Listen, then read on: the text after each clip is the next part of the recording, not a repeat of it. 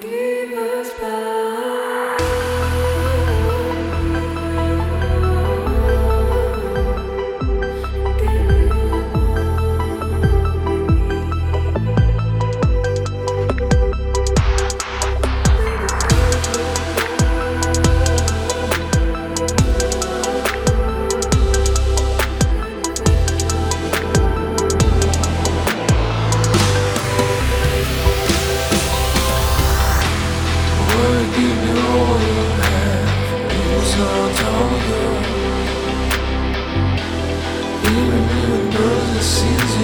turn into a good one.